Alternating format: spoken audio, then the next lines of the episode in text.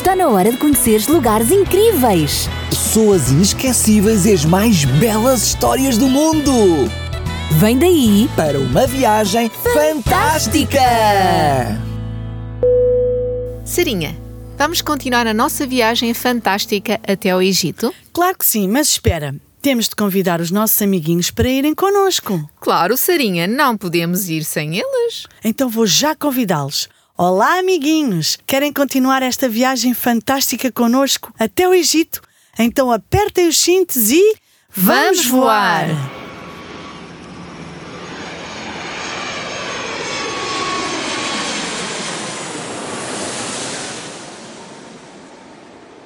Que bom! Chegamos a uma região que fica no norte do continente africano. Ou melhor, chegamos ao Egito. E a viagem foi fantástica.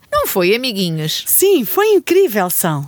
Amiguinhos, no episódio anterior continuaram a cair mais pragas. Sim, são, foi a peste sobre o gado do Egito e também aquela doença que rebentava em feridas, a sarna. Sim, Sara, foi isso mesmo que aconteceu. E lembras que até ali os sacerdotes e magos tinham incentivado Faraó na sua teimosia, mas agora eles também foram atingidos por essa doença repugnante e dolorosa. Pois foi, mas o faraó continuava com a teimosia de sempre. E agora Deus ia enviar uma tempestade de granizo, a mais devastadora de toda a história do Egito. Sim, mas primeiro avisou-os para que os animais e os seus servos deixassem os campos e procurassem um abrigo. É verdade, são. Todo homem e animal devia recolher-se em casa para não morrer. Sabem, amiguinhos, a chuva e a saraiva não eram comuns no Egito e uma tempestade como a que fora predita nunca tinha sido vista antes. São, e a notícia da tempestade espalhou-se rapidamente.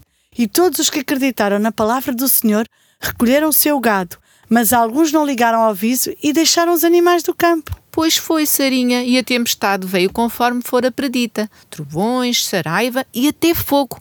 Nunca houve em toda a terra do Egito uma tempestade assim. Sim, são, e a saraiva feriu toda a terra do Egito, tudo quanto havia no campo, desde os homens até aos animais, e também feriu toda a erva do campo e quebrou todas as árvores. Mas Sarinha, a terra de Gozen, foi poupada, a terra onde vivia o povo de Deus. Sim, e isso era uma prova para os egípcios, que a terra de Gozen estava sob a proteção do Deus vivo. É isso mesmo, e o mais incrível é que até os elementos da natureza, os trovões, granizo, obedeciam à voz do seu Criador. Claro que sim, são, e todo o Egito ficou com medo. Amiguinhos, e será que o faraó também ficou com medo? Sim, o faraó mandou chamar rapidamente os dois irmãos, Arão e Moisés, e em Êxodo 9, 27 e 28 diz: Queres ler, São? Sim, vou ler o que Faraó disse. Desta vez eu pequei. O Senhor é justo e eu e o meu povo somos culpados. Por favor, supliquem ao Senhor para pôr fim a esta tempestade horrível de trovões e granizo. Já chega, eu os deixarei ir. Não precisam ficar mais aqui. Ufa, até que enfim uma confissão. Finalmente o faraó reconheceu que estava a pecar contra Deus. Mas esperem aí. Será que esta confissão e estas promessas do Faraó eram o resultado de uma mudança radical no seu coração? Não, não, não. Ele apenas ficou cheio de medo e angustiado. Ah, bem parecia. Para além de teimoso, também é mentiroso. Pois, sabes, Sarinha, e todas estas manifestações do poder de Deus ajudavam os israelitas a afirmar a sua fé no único Deus vivo e verdadeiro. E todos os povos das outras nações também ficaram a saber que o Deus dos hebreus, a quem eles tinham desprezado e oprimido, estavam sob a proteção do Deus do céu. Que interessante, mas são, eu sei que depois de Moisés advertiu o faraó de que se continuasse com a sua teimosia, seria enviada uma praga de gafanhotos que cobriria a terra e comeria toda a coisa verde que restasse. Sim, e os gafanhotos encheriam as casas e até mesmo o palácio do faraó. São, os conselheiros do faraó ficaram aterrorizados com esta praga. E tinham mesmo de ficar, Sarinha. O Egito estava quase todo destruído. Sim, e a nação tinha tido grandes prejuízos com a morte do gado. Mas por que razão eles não obedeceram a Deus? Eles deveriam ter recolhido o gado como Deus tinha ordenado. Pois é, Sarinha, se tivessem dado ouvidos a Deus, não tinham saído de casa e as pessoas não teriam sido mortas pela saraiva.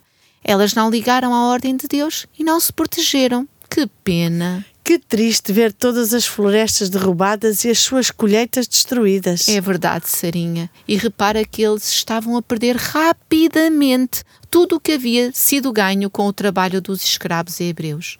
E para além disso, toda a terra estava ameaçada. Eles iam morrer de fome. Sabes, são os príncipes e os cortesãos. Bem, aquelas pessoas nobres aproximaram-se do rei e, com ira, pediam para deixar ir os homens para servirem ao Senhor seu Deus e diziam: Não vês que o Egito está destruído? Sabem, amiguinhos, mais uma vez, Moisés e Arão foram de novo convocados e o faraó disse-lhes o que está escrito em Êxodo 18. Está bem, vão e adorem o Senhor, seu Deus. Mas quem irá exatamente? Vou ler a resposta de Moisés. Iremos todos, os nossos meninos, as nossas meninas, os nossos jovens e velhos, nossos filhos e filhas e todos os nossos rebanhos, pois celebraremos uma festa em honra ao Senhor. E qual foi a resposta do faraó? Faraó respondeu que só os homens poderiam sair para adorar o Senhor. E depois Faraó expulsou-os do palácio. Ah, já estou a perceber tudo. O faraó não deixou ir os meninos, nem as meninas, nem as mulheres, para garantir que os homens voltassem ao Egito. Isso mesmo são. Amiguinhos, acham que os papás iam deixar para trás os seus filhos? Nada disso. Eles não iam deixar para trás os seus meninos e as suas meninas no Egito, nem as mulheres. Claro que não, nem o senhor ia permitir uma coisa dessas.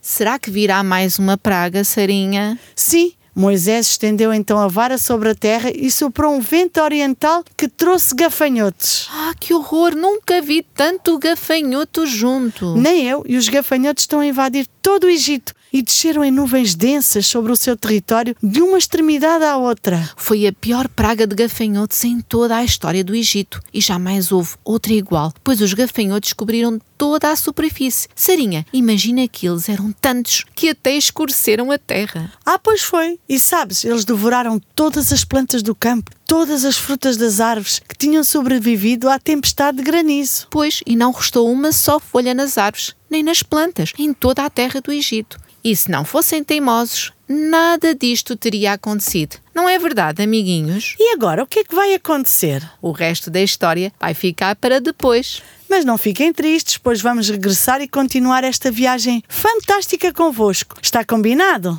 Amiguinhos, por favor, obedeçam sempre a Deus. Ele é o nosso amiguinho especial, o nosso Criador, o nosso Salvador. Ele é tudo para nós. Sim, Deus é tudo para mim e eu amo-o muito. Eu também, Sarinha. Amiguinhos, fiquem bem e que Deus vos abençoe. Também peço uma bênção muito especial para toda a vossa família tanto para os que vivem pertinho de vós, como para aqueles que vivem mais longe. Sim, Deus sabe quem eles são. Ele conhece toda a vossa família, os vossos primos, tios, avós e vai abençoar a todos. Tenho a certeza absoluta. À Sarinha também podemos pedir a Deus que abençoe todos os nossos amiguinhos da escola. O que é que achas? Sim, são, é uma boa ideia. E já agora também podemos pedir para Deus abençoar aquelas pessoas que vivem pertinho de nós. Quem, Sarinha? Os nossos vizinhos? Sim, esses mesmos. Querido Deus, abençoa também os nossos vizinhos e os vizinhos dos amiguinhos que nos estão a ouvir. E agora, Sarinha, vamos despedir-nos. Adeus, amiguinhos. Grandes e pequenos. Cheinhos ou magrinhos. Que, Deus vos abençoe hoje e sempre. E não esqueçam, Vamos continuar juntos até ao Egito nesta viagem fantástica. Amiguinhos, se ainda não tens uma Bíblia, nós temos uma para te oferecer. Só precisas de enviar um e-mail para programas@radiorcs.pt com o teu nome e a tua morada. Está na hora de conheceres lugares incríveis. Pessoas inesquecíveis e as mais belas histórias do mundo. Vem daí Para uma viagem fantástica.